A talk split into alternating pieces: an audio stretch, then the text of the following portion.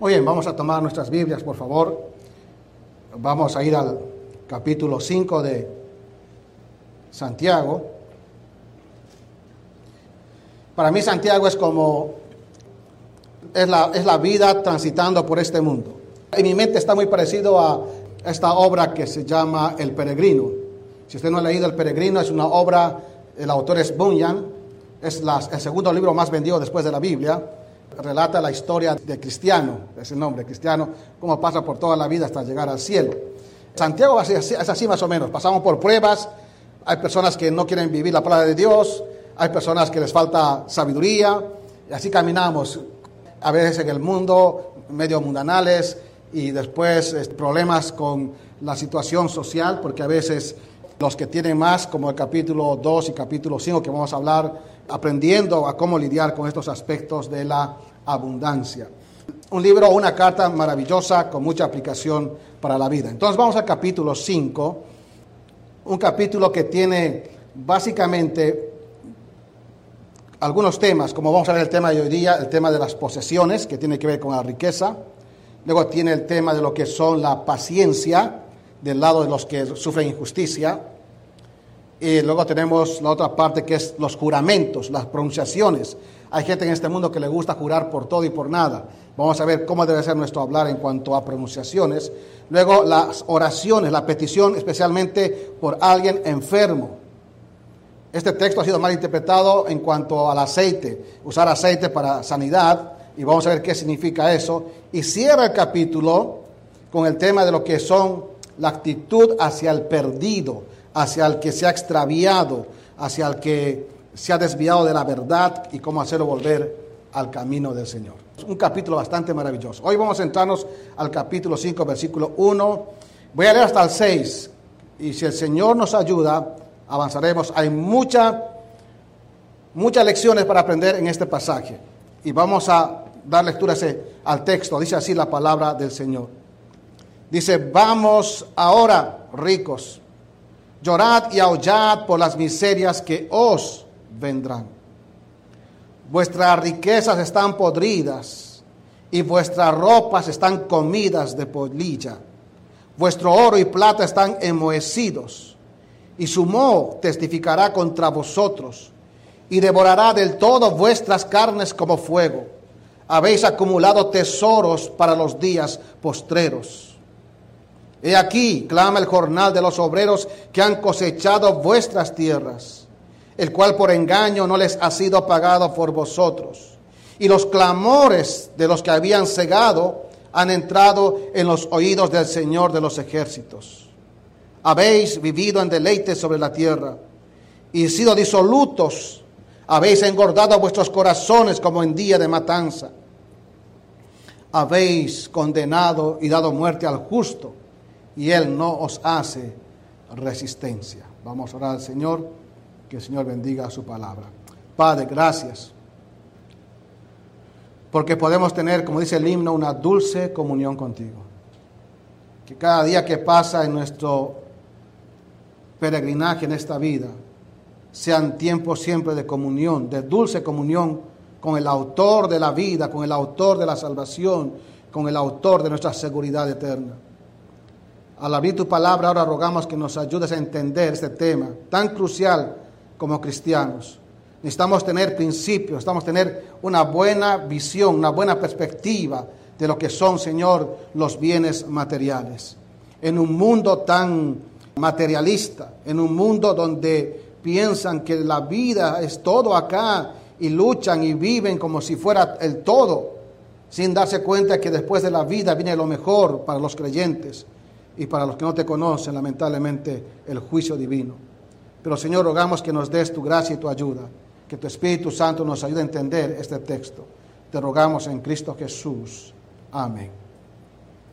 Muy bien, entonces este capítulo lo he titulado que una fe fructífera se conduce con cordura. Cordura tiene que ver con el juicio cabal, con el pensamiento correcto acerca de cosas como los bienes materiales, como los juramentos, como la enfermedad, como el que se desvió, como aquel que se ha desviado del Señor. ¿Cuál es la actitud nuestra frente a eso? La Biblia tiene temas acerca de todos los asuntos de la vida. Y este es un tema tan importante para los creyentes porque necesitamos como creyentes no ser como el mundo de, tener el mismo pensamiento en cuanto a lo que son los bienes materiales. Santiago no va a atacar ni está en contra de tener abundancia, en ninguna manera. Lo que Santiago está exhortando y está en contra es el abuso de la riqueza, el apego a la riqueza, como si fuera lo único que hay en este mundo, el abuso de cómo uno lo consigue. Quitaron el salario a, los trabajadores, los hicieron trabajar gratis y no les pagaron. Esto no tiene que ver con, con la abundancia, sino tiene que ver con la acumulación, con una acumulación sin sentido. Tiene que ver con el apego, está pegado mi corazón a eso, como si fuera la única cosa en la vida, y el abuso de las riquezas. Eso vamos a ver en estos seis versículos. Bueno, alguien dijo lo siguiente, quiero empezar con esta cita.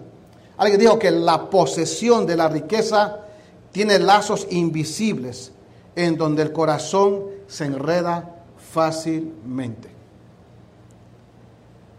Ya en el Antiguo Testamento hay el Salmo 73 y otros pasajes cuando el salmista decía, vi al impío, cómo prosperaba, cómo le iba bien, es un blasfemo, es terrible, parece que le bendices. Y por poco mis pies resbalaron, pero cuando entré en tu santuario, cuando entré en la comunión contigo, entendí quién eres tú y fuera de ti nada más deseo. La perspectiva del salmista, entendiendo quién es Dios y el que gobierna nuestras vidas y el que maneja nuestras vidas, el que tiene el control de nuestras vidas. Entonces es muy fácil que la posesión, la abundancia, teja lazos invisibles donde nuestro corazón se pueda enredar fácilmente. Y esta tarde quiero que lo tome este texto que nos, bueno, no lo busqué, viene en la secuencia, que pueda usted tomarlo del Señor. Ahora hay algo importante en el contexto histórico. Recuerda que hablamos la anterior semana que hay comerciantes, habló de los comerciantes que vivían como si controlaran la vida, como si ellos controlaran todo, el tiempo, el calendario, la ciudad, los negocios. Habían hecho dinero y había unos ricos que habían hecho dinero. Como dije, no está mal la riqueza. Estos eran judíos que les gustaba, bueno, eran diestros de alguna manera, mercaderes para emprendimientos de negocios. Pero el tema no pasa por la abundancia, sino por la acumulación sin sentido, una acumulación vana por el apego al bien material y por el abuso que uno hace. Muy bien, Santiago comienza con la misma expresión que comenzó el versículo 13. Vamos ahora. Es algo muy interesante. Está diciendo, presten atención. Es un llamado que le escuchen lo que va a decir. Y dice ricos. Ahora es importante esta palabra definirla en la escritura porque hoy en día, bueno, rico es de alguna manera relativo en la vida. Porque usted que tiene en la casa tal vez hoy día toda su heladera llena, sus alacenas llenas. En comparación de un homeless que está bajo el puente viviendo, que no tiene nada, usted es rico. La palabra rico, plosios, significa sencillamente alguien que tiene abundancia material o de abundancia de recursos. Tiene que ver con abundancia. Siempre va a haber uno más sobre otro. Siempre. Usted puede darse cuenta por las casas que están alrededor, hay en las montañas, ven cabañas, casas más grandes, hay casas demasiado exuberantes en pleno pico de la montaña. Entonces siempre va a haber alguien en la escala, uno más que otro. Uno va a decir, bueno, ¿dónde estoy yo? Y cuando se mira me dice, qué miserable que soy. Claro, porque no tenemos la perspectiva correcta de lo que es los bienes materiales. Cuando Santiago escribió esta carta, habían, ya Santiago ha mencionado que habían gente con bienes materiales que eran cristianos. En el capítulo 1, en el versículo 9, dice, el hermano que es de humilde condición gloríese en, su exaltación, pero el que es rico, está hablando del hermano, en ese, en ese contexto un contraste nada más, pero el que es hermano rico en su humillación, porque un día va a pasar. Luego en el capítulo 2 se habla de un hombre que entró, de capítulo 2, versículo 2, un hombre que entra, dice, la congregación con anillo de oro, literalmente es con dedos de oro, o sea, porque tenía anillos por todo lado, y con ropa espléndida. Entonces ya había gente pudiente en contacto, dentro de la iglesia y en contacto con la iglesia. Pero también están los ricos del versículo 6, del capítulo 2, versículo 6, que dice, vosotros habéis enfrentado al pobre, no se oprimen los ricos, está hablando de una clase en sentido general o genérica, no son ellos los mismos que os arrastran en los tribunales, no blasfeman ellos el buen nombre de, que, fue invocado sobre vosotros. Estamos hablando de unos ricos blasfemos que oprimían al, pobre y tenían comprado a toda la justicia. Esto no, les suena tan conocido. Uno ve las noticias, Sudamérica, Centroamérica y acá mismo, donde el aspecto judicial es comprado por los más pudientes y se puede manipular la justicia. Como dice el dicho secular, el que tiene el oro pone las reglas. Lamentablemente, ese es el mundo en que vivimos. Y es el mundo en que estamos. Entonces, había esa clase de personas pudientes que oprimían. Y luego llegamos al capítulo 5 y vemos también esa categoría general como clase de judíos que estaban acumulando. Miren el versículo 3 eh, al final. Es una palabra clave en ese texto. Dice que habéis que acumulado tesoros para los días posteros. ¿Vieron? Aquí está el tema de la exhortación en cuanto a la acumulación. La abundancia no hay problema. Dios te puede bendecir. Pero el problema es cuando uno se vuelve acumulador compulsivo o compulsiva. Cuando quiere tener, quiere tener, quiere tener, quiere tener, quiere, como no sé si hay una palabra, quiere acaparar todo. Y más y más y más. ¿Por qué? ¿Qué le falta a un millonario para ser feliz? Otro millón. Tenemos ese, ese aspecto, ese contexto en este pasaje. Decimos que esta gente pudiente, con bienes materiales, con ventaja material, eran personas que estaban acumulando, se estaban apegando y estaban abusando de esas riquezas. Ahora Santiago comienza diciendo, vamos ricos. Esa expresión no se nota mucho en castellano, pero es una expresión que se llama, escuchen bien esto porque quiero que entiendan, esto se llama una apóstrofe. ¿Qué es esto? Sencillamente es invocar a un grupo de personas o una categoría de personas sin que estén presentes para poder dar una lección a los que están presentes. Los ricos no estaban allí, pues dice, vamos ricos, lo que están haciendo, para enseñar a la congregación o a la gente cómo debe ser la actitud frente a esa injusticia. Va a animarles a decir, ustedes tienen que tener paciencia, tienen que tener paciencia hasta la vida del Señor, no tienen que tomar cartas en el asunto por su propia mano. Entonces, pero va, a hablar como si estuvieran presentes, pero no están, se va a dirigir a esa categoría genérica de personas que tienen abundancia material. Es la, la, idea de esa palabra ricos. Ahora ricos, escuchen, no es que estaban ahí presentes, sino es una apóstrofe, llamando una figura, una forma de hablar, mencionando a alguien que no está presente, para aprender una lección. Eso es lo que está haciendo Santiago acá. Y va a decir a estas personas pudientes, estas personas que tienen estos privilegios, porque es la, idea de la palabra ricos, básicamente el aspecto puntual acá son personas que tenían exceso de riqueza, de bienes materiales. Habían acumulado eso por engaño de los, de los trabajadores. Y no quedaban ahí contentos, hacían exhibición, porque dice, habían vivido en deleites, en, qué sé en fiestas, en actividades, en banquetes, que era la forma de expresar la riqueza en aquellos días. Lo que está haciendo Santiago es darnos una orientación de cuál debe ser la actitud del creyente frente a la abundancia, cómo debemos tener en nuestra mente estos aspectos. Entonces comenzamos, hoy día vamos a ver dos cosas importantes, dos, eh, dos realidades. La primera, vamos a ver que las posesiones son perturbadoras. ¿En qué sentido? ¿Entiende la palabra perturbar? Que a uno no le deja dormir. Y claro, junto con la adquisición de bienes que viene, la perturbación. ¿Cómo ahora mantengo esto? ¿Quieres una casa? Muy bien. ¿Tienes una casa? El seguro del incendio. Hay que cambiar ciertas cosas, las alarmas, y todo así va subiendo. Por eso, de alguna manera, tener bienes es bueno, la abundancia no es malo. El tema es que te va a perturbar la vida. Mientras más acceda a cosas, más perturbado, más perturbada estarás. Porque hay más cuentas, más gastos que se tiene que hacer o cuidar. Toda la abundancia, las posesiones son perturbadoras, perturban en un punto en la vida. Y es lo que está diciendo acá, anticipando como profeta Santiago. Dice, vamos ahora ricos, miren, llorad y aullad. Y empieza con palabras bastante fuertes eh, y son dos palabras que tienen relación. En nuestra Biblia está como llorad y aullad, pero literalmente sería llorad aullando.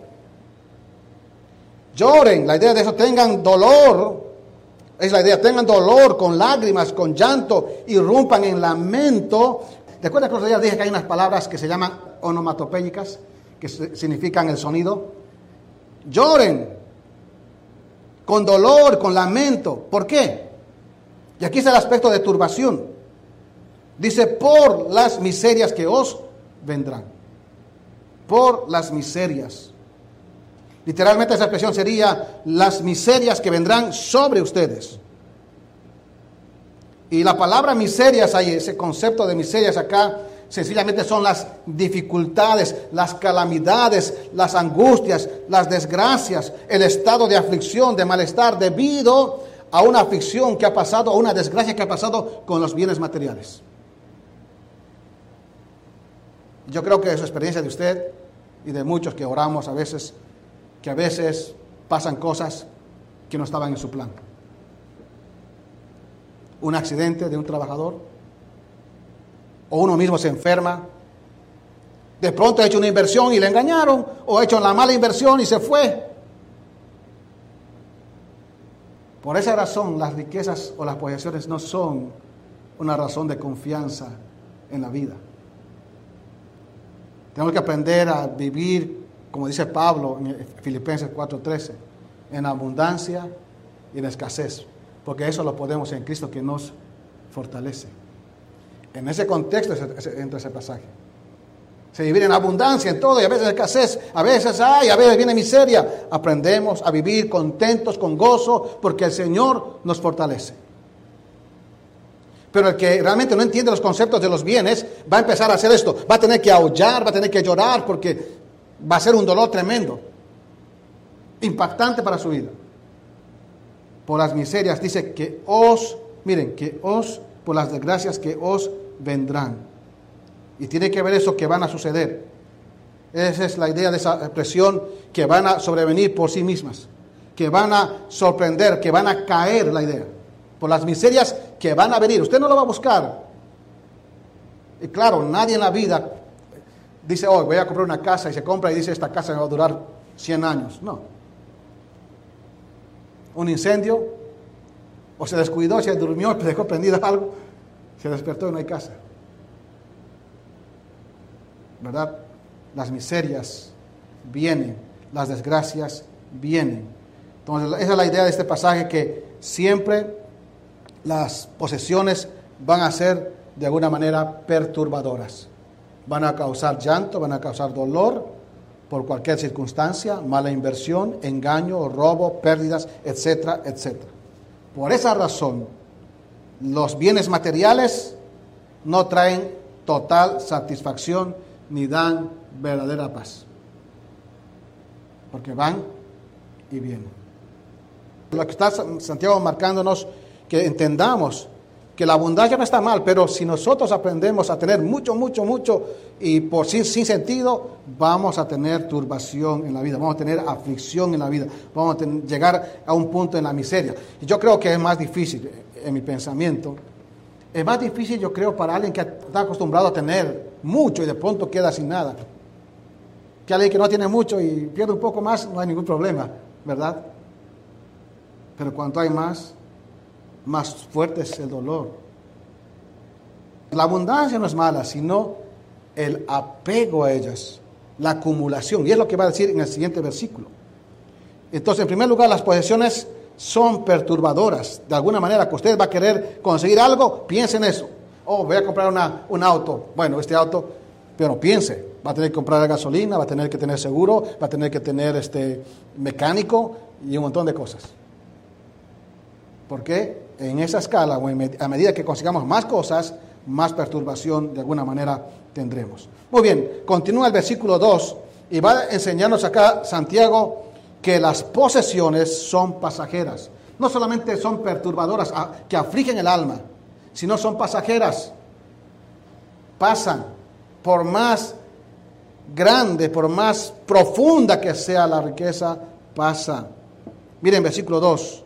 Y va a dividir Santiago acá. Miren, quiero que ustedes noten el texto en el versículo 2 y 3. Si quiere marcar, mire, ese pronombre personal, vuestras, vuestras, vuestro, vuestro, vuestras. Se repite mucho. Porque está diciéndole es algo que ustedes se han afanado. De ustedes, de ustedes, de ustedes. Son vuestras ropas, son vuestro oro, son de ustedes. Para marcar algo que ellos habían atesorado. Y lo categoriza en tres. Miren, en primer lugar, versículo 2 dice riquezas. Puede marcar también eso. Vuestras riquezas. Luego dice vuestras ropas. Y tercero, vuestro oro y plata. Miren, tres categorías o categorizado los bienes materiales por riquezas, por ropa y por oro y plata. Oro y plata. Bueno, es interesante porque aunque se tradujo acá riquezas y luego dice que las riquezas están podridas, ¿cómo se puede podrir una riqueza? Bueno, esto hay que entenderlo en el contexto también del tiempo. En aquellos tiempos, alguien contaba su riqueza por los granos, las cosechas que tenía. Pues había un hombre rico, dice, alma descansa en paz porque ahora tengo graneros llenos. Mis graneros están llenos de semillas, llenos de comida. Y dijo el Señor, necio, y vienen a buscar tu alma. Y todo lo que has juntado, ¿de quién será? En aquellos días la riqueza se contaba en granos almacenados, en otras palabras, en comida, básicamente. Todo lo que tenía con comida, los campos, los sembradillos y los graneros eran señal, símbolo de riqueza. Pues dice, sus riquezas están qué? Podridas. Pues aquí tenemos todos la comida, tenemos la ropa, vuestros vestidos.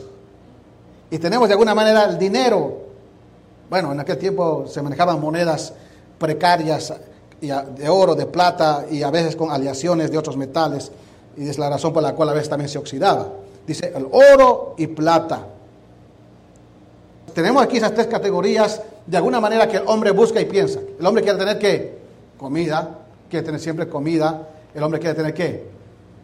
Ropa. Todos queremos tener ropa. No está mal tener ropa. Si Dios le da ropa, amén. Pero no, son, no, no tenemos que estar apegados y acumular, acumular, acumular todo eso. Pero hay gente que le gusta acumular. Muy bien, empezamos por la primera rápidamente. Dice, vuestras riquezas, miren, esa palabra por riquezas tiene que ver con la acumulación de estos bienes abundantes de recursos materiales eh, en granos, en comida. Y dice la Biblia, acá dice, están podridas. Están podridas. Esa palabra podridas viene de una palabra muy famosa que está usándose mucho también en Argentina, el cepo. Es en griego cepo. De ahí es el cepo cambiario, hay un cepo porque los bancos han, colapsado y no te devuelven el dinero, se ha formado un corralito, etcétera, etcétera. Bueno, de ahí viene esta palabra cepo, pero aquí significa descomponerse, podrirse, caerse a pedazos. Habían acumulado tantas estas personas, tantos graneros, tanta comida, o sea, tantos, tantos bienes en sentido así, ya sean de granos u otras cosas, que se empezó a ser inservible. Se pudrió, como decimos. Estaba todo podrido y se empezó a caer a pedazos. Y esto no es una cosa sorprendente. Yo he estado en lugares donde gente aquí en este país almacena. He visto latas de frijoles oxidados ya tirados en el piso porque han juntado tanto, no saben qué hacer con tanta comida. Y saben que anticipándome, eso es una mala administración de lo que Dios da. No poner aquello en lo que se debe colocar. Estaban podridas, en primer lugar, estaban en descomposición, estaban en ese proceso, estaban en un estado desagradable. Esa palabra tiene una variante, cepo por sapros, es otra palabra que significa viejo, se usa también para las personas que van envejeciendo. También nosotros vamos descomponiendo. Los alimentos, las bebidas, todo se descompone.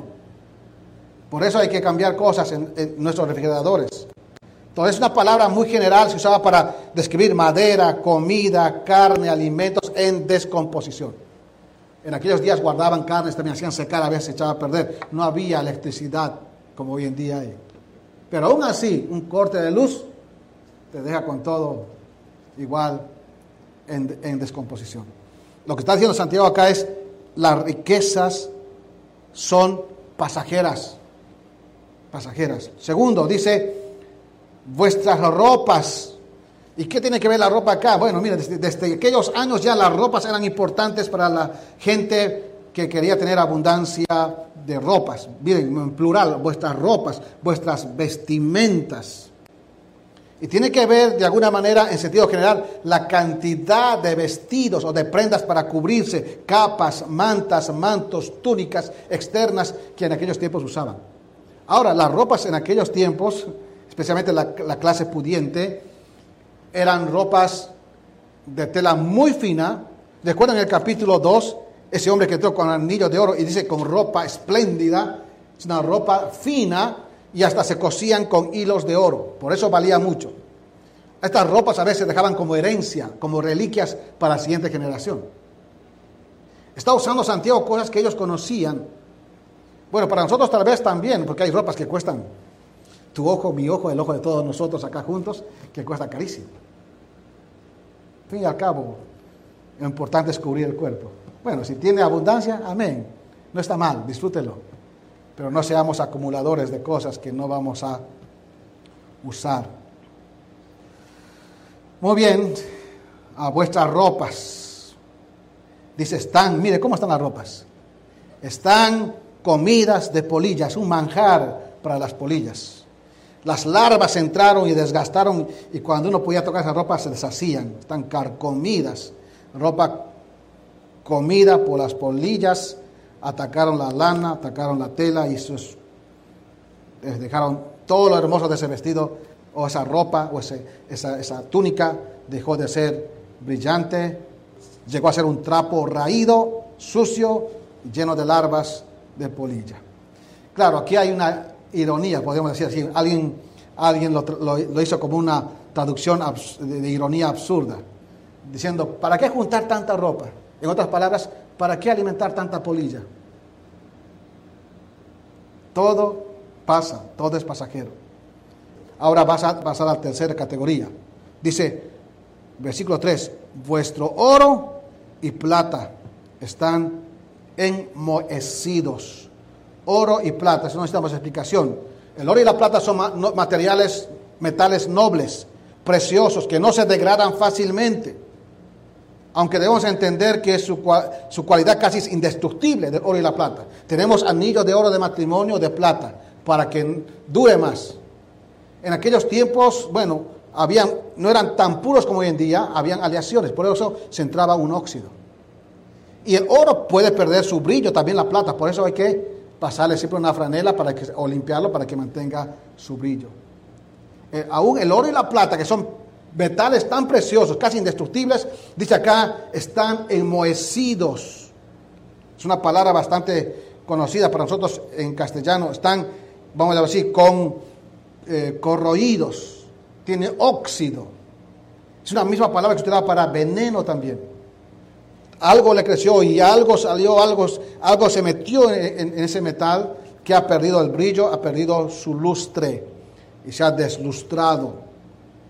Aún el oro y la plata, dice, están enmohecidos, están oxidados, están corroídos. Hay gente que en la antigüedad guardaba así monedas de plata y claro, con el tiempo se corroe. Hay que entrar en un proceso de pasarlo por el fuego para sacar la escoria y purificar otra vez el oro o la plata. Por eso el fuego purifica y sacamos cada vez más metal más puro, más, más puro y más precioso. Ahora, cerrando Santiago este pasaje va a decir, versículo 3, y sumó, miren, esa oxidación, ese deterioro, esa degradación, esa corrosión, esa descomposición y aún esa devaluación, vamos a llamar así, dice, su, ese moho va a cumplir dos funciones. Ese, esa, bueno, podemos también aplicarlo acá. Esa comida podrida, esa ropa destruida por larvas de polilla, que son ya son trapos raídos, y ese oro y esa plata que ya no tienen valor porque ha corroído, el metal se ha corroído y está oxidado, dice, en primer lugar, dice, testificará contra vosotros. En otras palabras, lo que está diciendo es literalmente es, será testimonio para ustedes de que todo pasa, todo se echa a perder, todo se echa, entra en descomposición, todo pierde su valor, todo. Va a testificar, es el testimonio, es la evidencia de que el acumulamiento y la avaricia sin sentido y uno acumula y acumula, no tiene sentido. Eso va a testificar con, para, para con uno que ha amontonado tanto pensando que puede asegurar el futuro y se ha echado a perder. Y claro, es un testimonio de, una mala administración de lo que Dios le da a uno. Como dije al principio, y repito, lo voy a repetir muchas veces, Santiago no está en contra de la abundancia. Santiago está en contra de la acumulación sin propósito.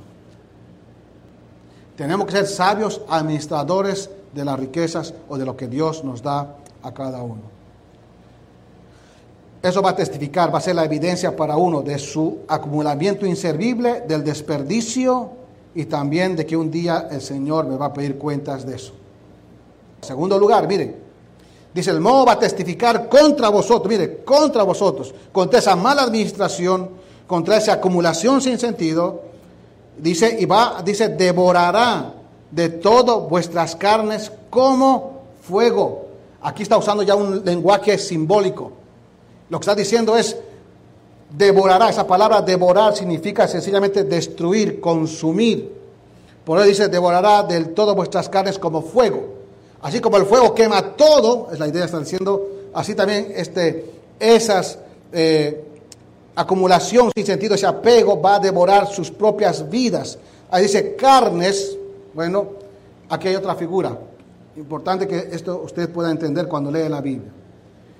Aquí dice carne, esto se llama, recuerda, otro se llamaba apóstrofe, esto se llama sinécdoque. Un nombre medio raro, pero sencillamente significa nombrar por una parte algo completo. Lo que está diciendo por las carnes, está nombrando a la persona. Dice, va a consumiros a ustedes su alma, su vida. Así como el fuego consume la carne cuando es expuesto al fuego y se consume, usted y yo sabemos muy bien cómo es eso. Fuego lo quema todo. Consume todo. Entonces la idea acá es eso, que ese, ese desperdicio, esa acumulación sin sentido, ese deterioro de las cosas, es un testimonio para uno de su mala administración, pero también cuando lo perdemos, cuando se pierde, se desgasta o se, se, desperdicia, eso también consume, como el fuego a la carne, consume el alma, afecta la vida, afecta el alma. Es, es, tortuosa, es como un verdugo que me está torturando. ¿Qué pasó? ¿Cómo que se fue todo esto? ¿Cómo que se perdió esto? Y claro, uno no puede dormir. Uno se ha puesto sus esperanzas en la riqueza, en las posiciones materiales, su alma, todo. Y cuando se pierde, entonces viene la amargura, viene la vaciedad de la vida. Y empezamos a enojarnos con Dios muchas veces. Por algo que no hemos sido sabios en administrar. Devora como fuego nuestra vida. Pues una acumulación sin sentido, un apego a las riquezas, un abuso de ellas, es, consume como el fuego nuestras vidas, nuestras vidas. Y nos llenan, nos traspasan de dolores. Es lo que dijo Pablo en 1 Timoteo 6:10. Porque raíz de todos los males es el amor al dinero. ¿Vieron? El amor.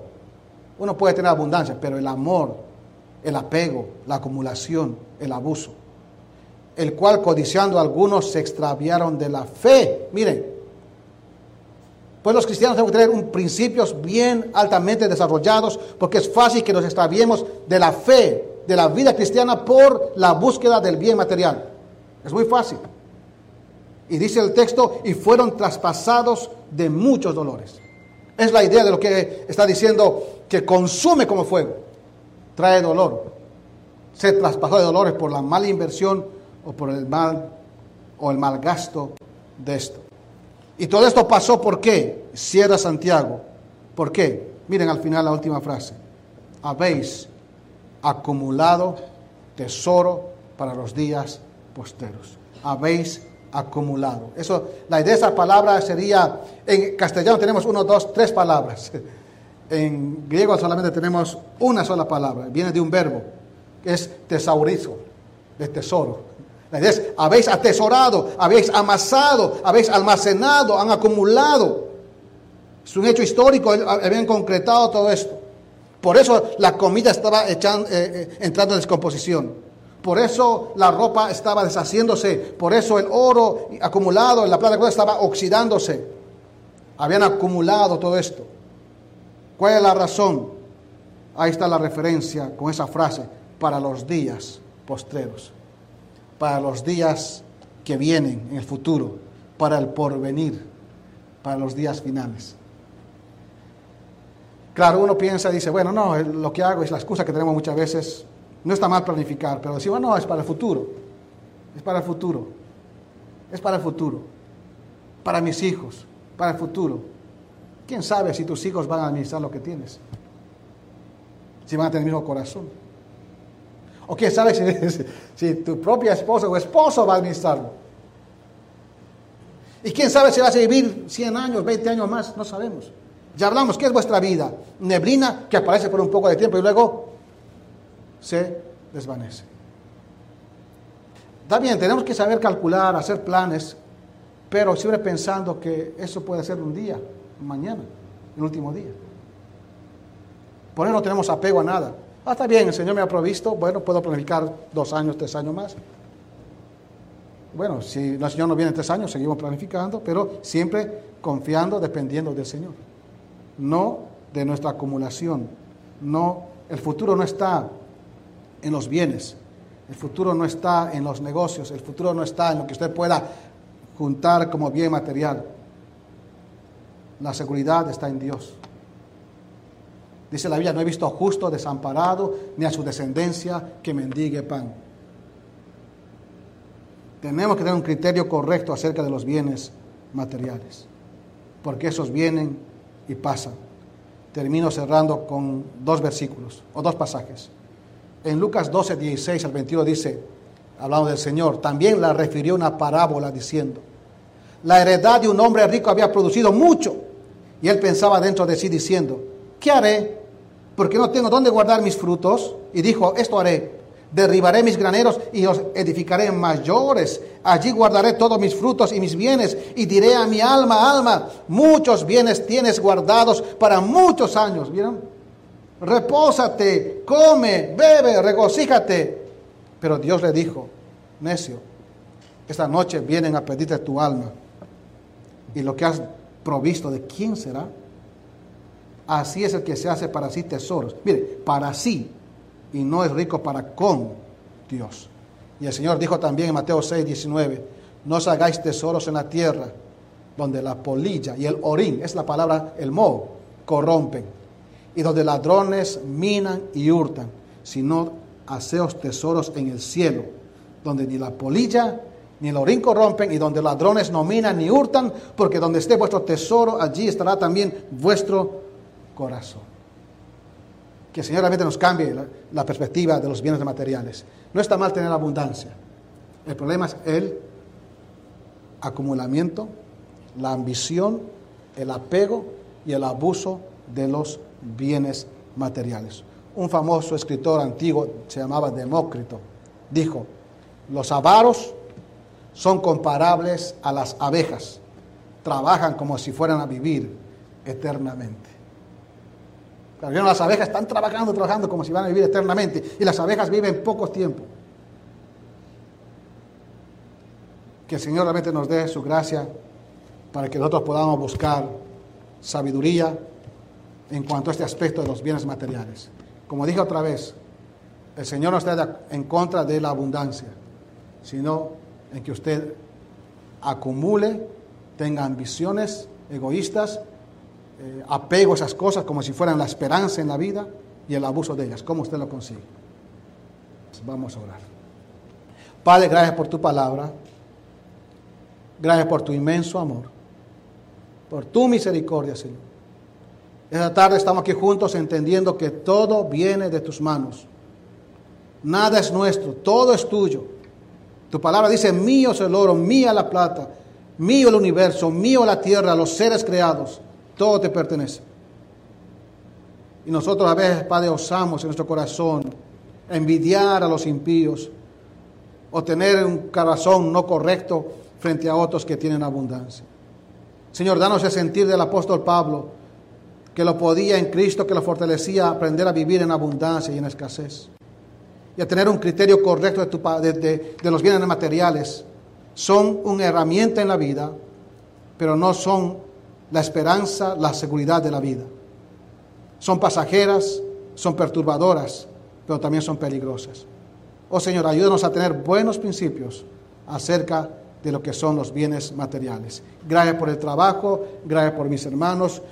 Pido que tú les des sabiduría en esta área de la vida. En Cristo Jesús pedimos. Amén.